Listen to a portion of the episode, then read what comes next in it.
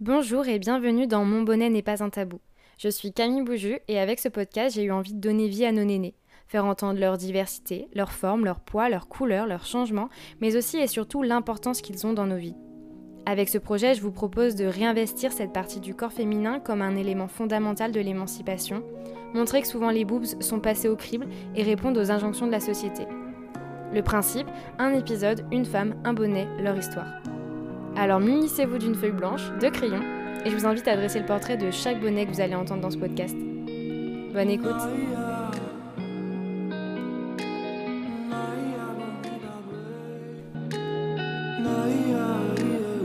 À l'occasion d'Octobre Rose et pour ce retour du podcast, je vous propose un épisode en deux parties. Cinq voix en plus de la mienne, deux témoignages à proprement parler, un épisode saureur, choral et utile, je l'espère, autour du cancer du sein. Pour ce premier témoignage, j'ai discuté avec Victoria, 27 ans, qui a une relation conflictuelle avec sa poitrine. Je vous laisse découvrir pourquoi, car dans cet épisode, c'est son histoire, sa poitrine, mais pas que. Mais avant ça, on reprend les bonnes habitudes. Je lui ai demandé de décrire sa poitrine. Euh, ma poitrine est composée de euh, deux seins qui sont plutôt, euh, je crois, ni trop gros ni trop petits, euh, de taille, enfin par rapport au, voilà, très blanc, euh, avec des, au centre des mamelons plutôt roses, et au centre même de ces mamelons plutôt roses, un téton plutôt rose aussi. En termes de forme, c'est assez, je sais pas, assez assez compliqué. C'est une, forme, euh, je dirais, euh, plutôt ronde, enfin demi-cercle du coup. Un tout petit peu pointu au bout, mais pas, pas, pas, pas beaucoup. Ils sont pas trop pointus, mes seins. Voilà. Et comment tu te sens avec ces seins? Ben, pas très bien. Je me sens pas très bien avec mes seins. Euh... J'ai une relation euh, très conflictuelle avec mes seins. Euh... Euh, je, les, je les supporte pas, pas bien, euh, ni, euh, ni physiquement, ni mentalement, je dirais. je préférerais ne pas en avoir. J'ai détesté mes seins à la minute où ils sont apparus. c'est quelque chose que je, je, ne voulais pas. Je n'avais pas envie de. En fait, quand j'étais petite, j'étais ce qu'on pourrait appeler, je déteste cette expression, mais ce qu'on pourrait appeler un garçon manqué je m'habillais en... enfin, avec des, vêtements de petit garçon. Euh, voilà. J'étais pas spécialement masculine, c'est juste que euh, j'avais plus des, des, intérêts euh, qu'on qualifierait de masculin plutôt que de féminin. Et donc, en fait, pour être honnête, j'avais pas pensé à mon corps, en fait. j'avais pas conscience de mon corps, pas vraiment. Et j'avais pas conscience de ce qui renvoyait comme image aux autres, euh, etc. Et forcément, quand on est une, une fille et que euh, on arrive à la puberté, et qu'on commence à avoir des seins, ben on commence à avoir des remarques, euh, etc. ah, tu prends de la poitrine, ah, tu commences à avoir des seins, etc. Ah, il va falloir t'acheter ton premier soutien-gorge, qui a été une épreuve mais atroce pour moi. Et parce que ce qui, enfin, est toujours d'ailleurs.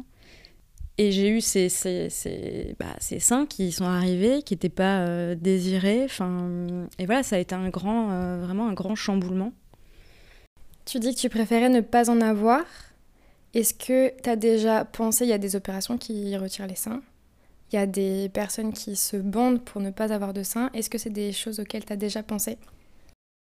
Enfin, je me suis déjà bondée en tout cas. J'ai déjà euh, mis des des, des, des binders, euh, des choses comme ça pour aplatir ma poitrine, euh, sauf que ça fait mal.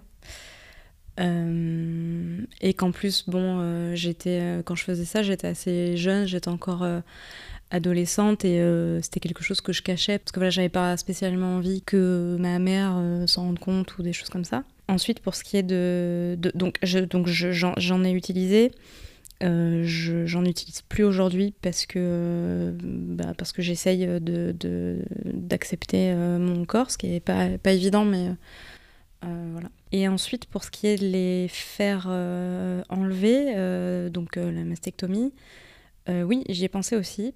Alors j'y ai pensé pour deux raisons. J'ai pensé pour une raison esthétique, enfin en tout cas, je voulais me faire diminuer les seins parce que ce que je préfère, c'est, ce que j'aimerais, c'est plus que de pas en avoir, c'est en avoir des tout petits qui me permettent de euh, m'habiller euh, comme je veux, euh, qui me permettent de les cacher quand j'ai pas envie qu'on les voit, d'apparaître androgyne quand j'ai envie d'apparaître androgyne. J'y ai pensé pour une deuxième raison aussi, qui est que j'ai très très peur d'avoir un cancer du sein. Et donc, ben, je m'étais dit, pourquoi pas, à titre préventif, ben, me, faire, me faire enlever les seins, ce qui m'enlèverait une grosse source d'angoisse. Et pourquoi t'as pas franchi le pas du coup? Parce que c'est pas anodin comme, euh, comme intervention.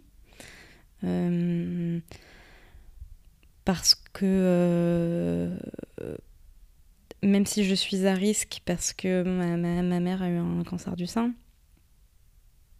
j'ai fait, fait le, le, le, test pour savoir si j'avais le, gène que je n'ai pas. Donc on m'en a pas, enfin le,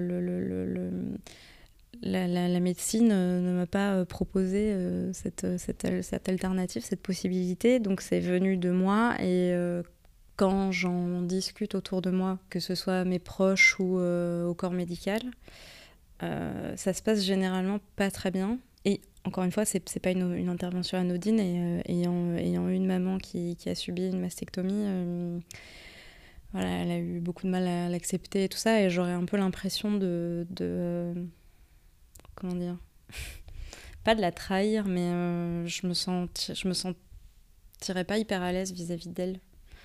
Euh, voilà. Alors j'aurais bien aimé pouvoir en discuter avec elle. Peut-être que ça, ça, aurait changé mon rapport à, à mes seins mais euh, mais bon c'est pas possible donc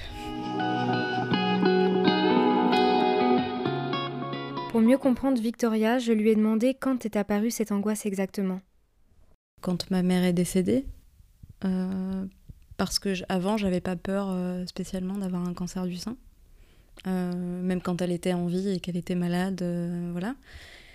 Mais je pense que depuis, oui, depuis que depuis qu'elle est décédée et puis depuis que comment dire, depuis que je suis plus toute seule, voilà, depuis que je suis mariée, que j'ai envie d'avoir des enfants, c'est vrai que j'ai beaucoup plus peur d'avoir un cancer du sein ou euh, d'ailleurs, hein, d'ailleurs, parce que euh, parce que voilà, je me dis, euh, enfin j'ai peur que mes enfants que j'ai pas encore vivent la même chose que moi, quoi.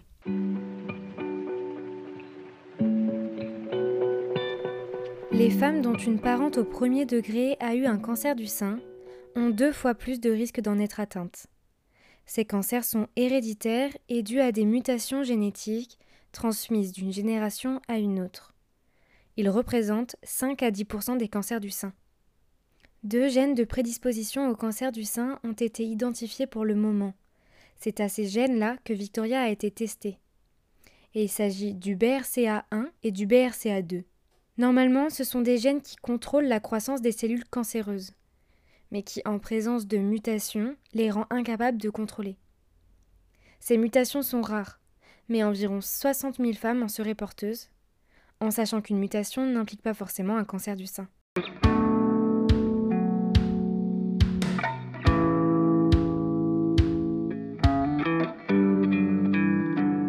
Et ça, c'est quelque chose dont tu as pu discuter avec ta sœur? Pas vraiment. On en a déjà plus ou moins discuté euh, parce que je sais qu'elle aussi, elle a un peu une angoisse euh, d'avoir un cancer et tout ça. Mais non, on n'est jamais vraiment, on n'a jamais eu une discussion, euh, une vraie discussion à ce sujet, quoi. Je sais qu'elle a un peu les mêmes peurs que moi. Après, elle a un rapport à son corps qui est assez différent du mien, elle est beaucoup plus à l'aise.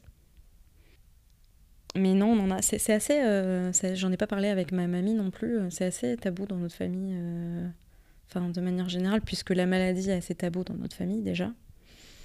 Et comme les seins sont associés à la maladie chez nous, euh, ben voilà, je pense que c'est, c'est, ça reste des questions un peu, euh, un peu tabou, quoi.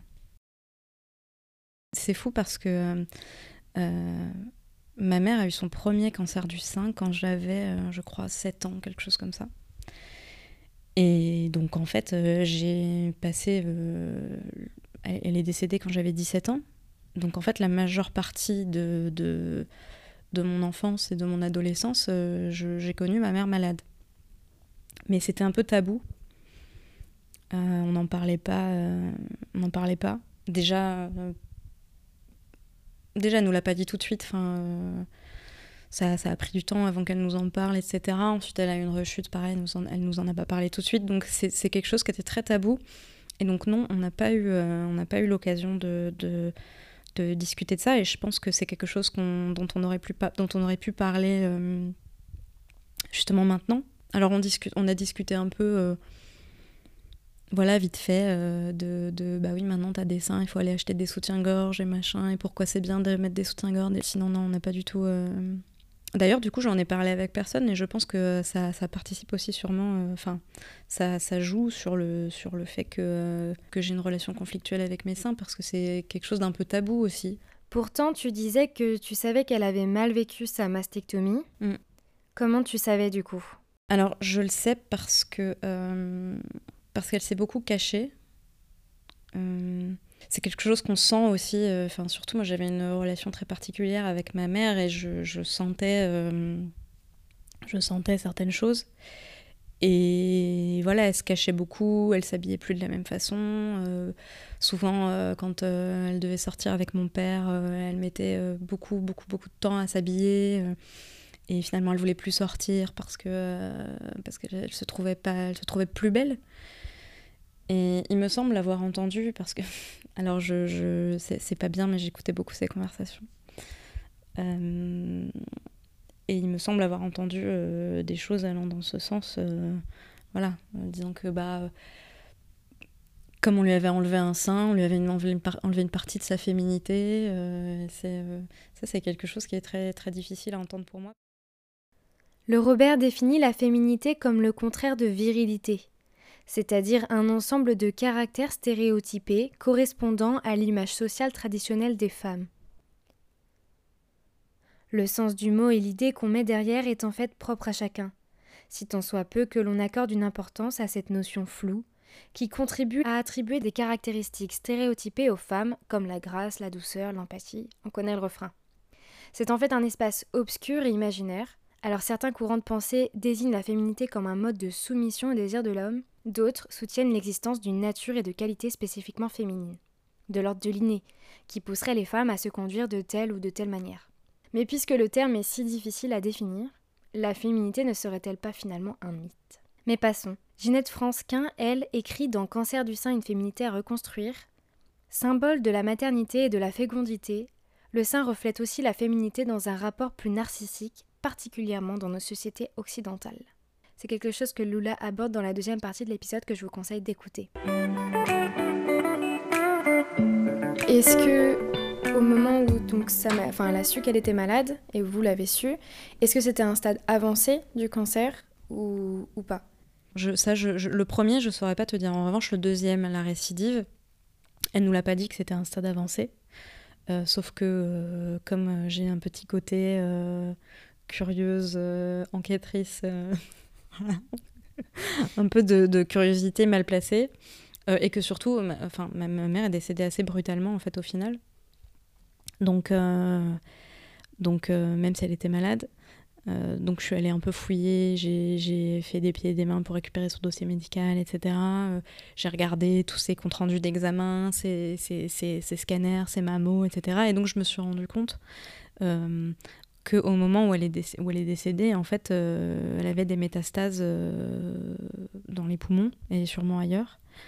Euh, donc oui, là c'était un, un stade avancé la deuxième fois, ouais. Mais en fait, il y a y a un gros, moi je me pose encore pas mal de questions à ce sujet que j'ose pas poser aux personnes qui pourraient me répondre, c'est-à-dire mon père et peut-être ma grand-mère, mais bon ma grand-mère j'ai pas envie de l'embêter avec ça, donc mais oui, il euh, y, a un mystère qui, qui, demeure quand même. Euh, parce qu'en plus, entre le, le, le, premier cancer et sa récidive, je sais pas, il s'est bien passé. J'avais 7 ans, il s'est bien passé 5 ans, un truc comme ça. Donc, peut-être un peu plus. Donc, tu te dis, elle était suivie. Euh, régulièrement. Donc en fait, je me dis si ça se trouve entre les deux, ça s'est jamais vraiment euh, arrêté en fait. Enfin, moi, je, reste persuadée qu'il y a eu quelque chose qui, a été mal fait. Euh, après, voilà, on est, toujours enclin à accuser la médecine de ne pas avoir fait son, boulot, ce qui peut être vrai à certains égards. Ça participe du fait que, je suis inquiète par rapport à ça, parce que j'ai pas tout à fait confiance en la médecine. D'autant que j'ai eu un mélanome il y a quelques années et que c'est moi qui ai dû me battre pour qu'on m'enlève ce truc euh, et qu'on le fasse analyser pour finalement se rendre compte que c'était un cancer. Donc euh, j'ai quand même eu deux mauvais diagnostics. Euh, et voilà, et le médecin m'a dit à plusieurs reprises Bah non, mais vous êtes trop jeune, c'est pas possible. En plus, vous vous exposez pas au soleil. Enfin voilà. Je suis absolument pas contre la médecine, traditionnelle, enfin, la médecine traditionnelle occidentale. Voilà, je trouve qu'on fait des, des, trucs merveilleux. Mais je n'exclus pas qu'il euh, puisse y avoir soit des mauvais diagnostics, soit des diagnostics qui sont pas faits. Et donc, j'ai pas totalement confiance. Le cancer du sein est le cancer le plus fréquent en France. Il représente la première cause de décès par cancer chez la femme.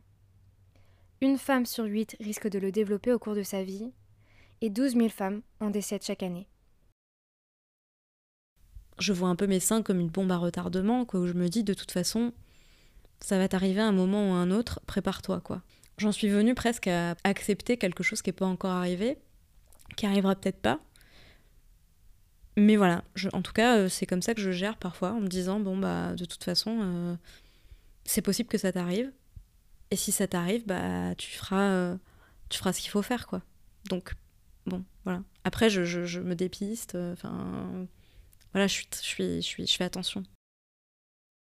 C'est d'autant plus difficile de les enlever que derrière euh, cette partie du corps, il y a quelque chose justement de, de, sexuel, de, d'un attachement particulier, c'est pas l'appendice quoi. Donc euh, c'est d'autant plus difficile de, les enlever. Et c'est ça qui est compliqué aussi, je, trouve, dans, dans, cette maladie, c'est que euh, ben, c'est. Je pense que c'est, je pense qu'il y a des femmes qui vont pas se faire dépister parce qu'elles ont peur d'avoir un cancer du sein et qu'elles ont peur de ce que, de, ce que ça, de ce que ça va vouloir dire. C'est incroyable, le sein c'est pas vital, je veux dire on pourrait très bien vivre sans, on, pourrait, on peut avoir des enfants sans, on peut vivre sans, je veux dire on peut tout faire sans ces seins. Et pourtant, ça reste encore quelque chose d'hyper compliqué. J'ai posé la question une fois à une gynécologue, euh, bah, euh, qu'est-ce qui se passerait, euh, ça impliquerait quoi si je me faisais enlever les seins? Et, et, elle m'a, elle m'a, enfin, elle m'a engueulée quoi m'a dit mais non, mais vous pouvez pas dire ça, mais en plus euh, vous êtes jeune, euh, vous êtes une femme, euh, nanani. Enfin, et, elle, je sentais qu'elle mettait quelque chose derrière, que, derrière les seins, que moi je mets pas forcément. Et, enfin, j'ai été hyper choquée parce que, parce que je me suis dit en fait c'est fou d'être de, prêt à risquer, sa, à risquer sa vie au final pour, pour, pour, pour des seins quoi. Enfin, c'est grave en fait. Le dépistage organisé a été généralisé à l'ensemble du territoire à partir de 2004. Il permet aux femmes âgées de 50 à 74 ans de bénéficier d'une mammographie gratuite tous les deux ans. Entre 2009 et 2013, une vaste campagne de sensibilisation au cancer est lancée par le gouvernement pour faire augmenter la participation au dépistage. L'objectif sensibiliser l'entourage des femmes concernées avec le slogan Mobilisez les femmes que vous aimez. En 2010, une femme sur deux seulement participe au programme de dépistage organisé.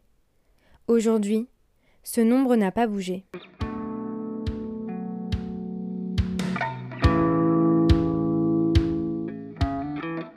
Aujourd'hui, les dépistages sont plus efficaces et plus rapides. C'est aussi pour cela que le nombre de cancers du sein est en augmentation il faut savoir qu'un cancer du sein découvert à un stade précoce, c'est-à-dire à un stade peu avancé de la maladie, peut être guéri dans 9 cas sur 10. Bon, je regrette un peu que ce soit pas toute l'année Octobre Rose, mais bon, euh, malheureusement, on peut pas. C'est comme la Journée internationale des droits des femmes. Hein. Il y a quand même peut-être pas assez de prévention. Justement, je, trouve que parfois, c'est un peu. Euh, et je suis dans la communication, donc euh, voilà. Mais je trouve que c'est un peu que la com parfois. Par exemple, le fait qu'on dise qu'il faut se faire dépister à partir de 50 ans, et je l'entends encore, bah c'est une aberration. Parce que parce qu'il y a plein de femmes en fait qui ont, un cancer euh, à 30 ans. En effet, 20% des cancers du sein surviennent avant 50 ans. Je trouve qu'il n'y a pas assez de prévention auprès des hommes, parce que les hommes ont des glandes mammaires et peuvent avoir des cancers du sein. Il y a des hommes qui ont des, cancers du sein. Donc il ne faut pas en faire une question. Évidemment, même si statistiquement, je veux dire, c'est il y, a très peu d'hommes qui ont des cancers du sein, mais enfin ça existe. Et donc je pense qu'il faut pas faire, il faut pas faire de cette question une question exclusivement féminine. Je pense que ce serait une erreur. Et à titre personnel, euh, je, oui, ça me fait penser à ma mère, mais en même temps, euh, j'y pense tout le temps, donc euh, j'y pense pas vraiment plus qu'à d'autres périodes. Par contre, c'est une période qui accentue, enfin qui, qui, intensifie mon angoisse par rapport, par rapport au cancer du sein parce que du coup on entend des témoignages partout, euh, des trucs, enfin et, donc euh, oui forcément ça ça ça ça, intensifie un peu mon, angoisse euh, par rapport à ça parce que bah parce que c'est le seul moment de l'année où c'est médiatisé donc mais c'est vrai que j'y pense plus.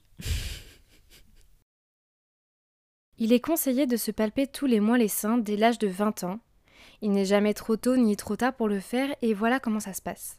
Dans un premier temps, regardez-vous face au miroir et regardez s'il n'y a rien d'inhabituel. Peau qui pèle, masse visible, changement de couleur, etc. Vient la palpation. Avec trois doigts, palpez le sein opposé fermement en commençant par la partie externe, puis parcourez le sein en effectuant des petits cercles avec le bout des doigts sur l'ensemble du sein. N'oubliez pas de chercher dans la zone entre le sein et les selles, toute grosseur anormale sous la peau, puis pressez délicatement le mamelon et vérifiez qu'aucun écoulement ne se produit. Enfin, répétez sur l'autre sein.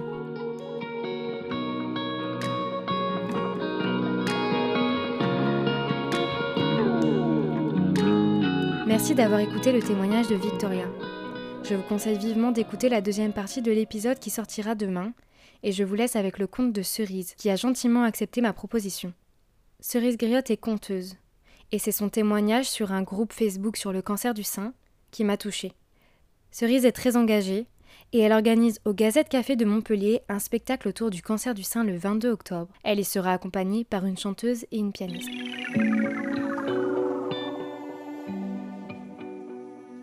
Il était une fois une fée des bois. Elle était heureuse. Elle vivait paisiblement une vie de fée. C'est-à-dire qu'elle admirait les oiseaux. Elle cueillait des fleurs dans les prés. Elle se prélassait au soleil.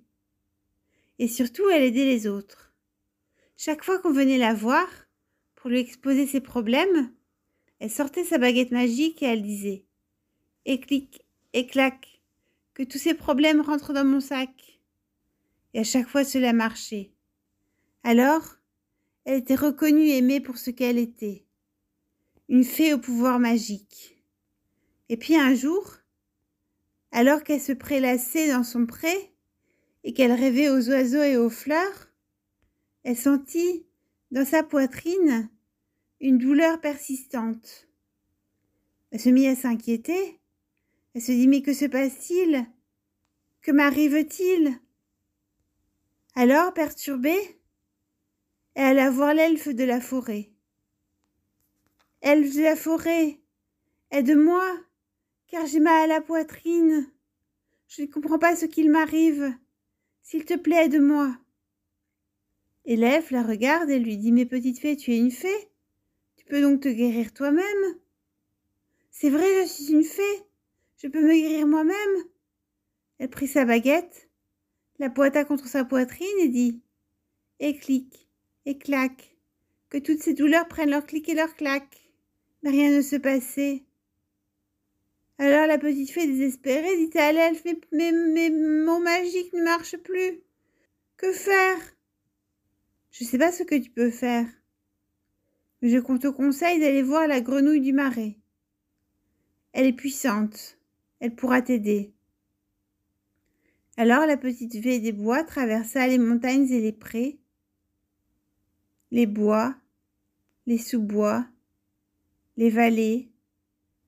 Elle marcha, marcha, marcha, jusqu'à arriver au marais. Et là, elle trouva la petite grenouille au fin fond du marais. Et elle lui dit Grenouille du marais, j'ai besoin de ton aide parce que j'ai mal à la poitrine et je ne sais pas ce qu'il m'arrive. Mais petite fée, tu es une fée, tu peux donc te guérir toi-même. C'est vrai, je suis une fée, Je peux me guérir moi-même. Alors elle prit sa baguette et la pointa contre sa poitrine et elle dit Et clic, et clac, que toutes ces douleurs prennent leur clic et leur clac. Mais rien ne se passait. Alors la petite fée découragée dit à la grenouille du marais Et grenouille du marais, je ne comprends pas, mes formules magiques ne marchent plus. Je n'arrive plus à faire de la magie. J'ai toujours mal à la poitrine et je ne comprends pas ce qu'il m'arrive. Que faire? Petite fée des bois, je te conseille d'aller à la ville et de consulter un médecin. Lui seul pourra t'aider. La petite fée des bois, triste, se rendit à la ville. Cet endroit où les oiseaux n'ont pas de place, où les animaux sont enfermés. Cet endroit où les maisons et les immeubles dominent sur la nature, où tout n'est qu'industrie et urbanisation. La petite fée des bois trouva un hôtel pour y passer la nuit. Et le lendemain, alla voir le médecin et lui dit Docteur, aidez-moi. J'ai très mal à la poitrine. S'il vous plaît, aidez-moi. Aidez-moi à comprendre ce qu'il m'arrive, je ne comprends pas. Et le docteur de lui dire Il faut que je vous examine. Si je ne vous ausculte pas, je ne saurai pas ce que vous avez. Auscultez-moi, docteur, mais dites-moi ce que j'ai, s'il vous plaît et le docteur a commencé à l'ausculter. Il a palpé des grosseurs anormales dans la poitrine. Alors il lui a dit Petite fée des bois, vous avez des grosseurs anormales dans la poitrine. Il va vous falloir faire une échographie et une mammographie. Allez au laboratoire, prenez rendez-vous.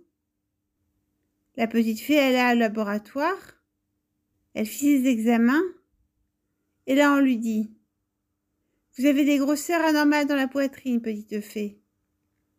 Il va falloir faire biopsie et une IRM. Elle fit la biopsie, l'IRM, et là elle se dit Je sais, il faut que je me fasse belle pour les résultats de la biopsie. Si je me fais belle, les résultats seront bons. Si je me fais pas belle, ils ne seront pas bons. Alors, le jour du rendez-vous, elle se pomponna, se maquilla, se chouchouta. Elle arriva toute belle comme le jour au rendez-vous. Vous avez des lésions cancéreuses dans le sein. Nous allons devoir vous les enlever. Il va falloir vous opérer, car vous avez un cancer du sein. La petite fée désespérée se dit Mes pensées magiques n'ont pas marché. Mais que vais-je devenir si ma magie ne fonctionne plus? On lui parla de chimiothérapie et de radiothérapie. Après l'opération. Mais cela n'était pas sûr. Il fallait d'abord attendre les résultats de l'opération. Alors la petite fille des bois se mit à réfléchir et se dit Je sais. Moi qui ai tant rêvé de me faire colorer les cheveux en mauve, c'est le moment opportun pour le faire. Je vais le faire. Car si je dois perdre mes cheveux, c'est le moment ou jamais. Je me doute que si jamais je me colore les cheveux en mauve, je ne ferai pas de chimiothérapie. Alors, elle alla chez le coiffeur, se fit décolorer les cheveux, se fit faire une patine, puis une coloration mauve dans les cheveux. Elle ressortit toute joyeuse. Elle se rendit à l'hôpital. On l'endormit l'opéra. Elle se réveilla. Elle se regarda dans le miroir. Elle ne, elle ne regarda même pas son pansement. Elle se regarda dans le miroir. Elle vit son visage tout rayonnant, tout mauve. Elle était heureuse. Sa formule magique avait marché.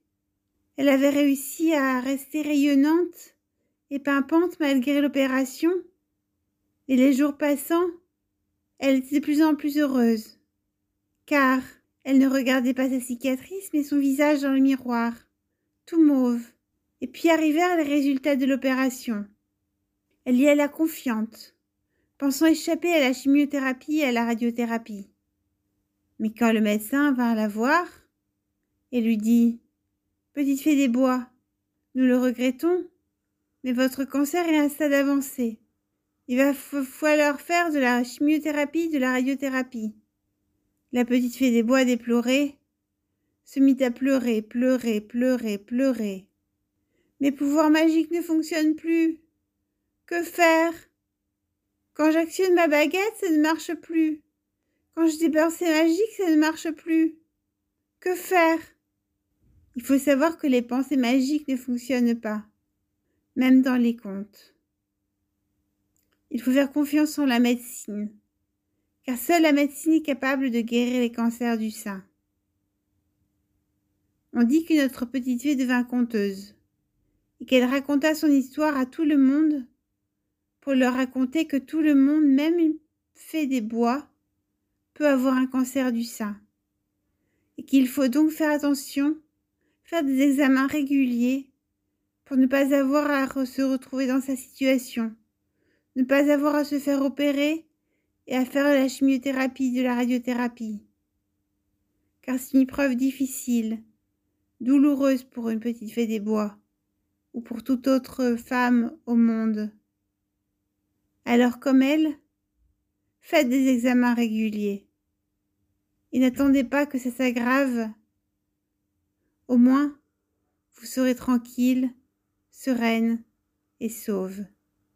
Et clic, et clac, que cette histoire rentre dans mon sac. Merci d'avoir écouté cet épisode jusqu'à la fin. Si vous avez une anecdote, quelque chose à raconter ou que vous voulez juste témoigner, je vous invite à me contacter sur mon adresse mail ou le compte Instagram du podcast. Enfin, n'hésitez pas à suivre le podcast pour ne pas louper les prochains épisodes. J'attends vos commentaires et vos retours, ça me fera super plaisir de savoir ce que vous en avez pensé. Et je vous dis à très bientôt.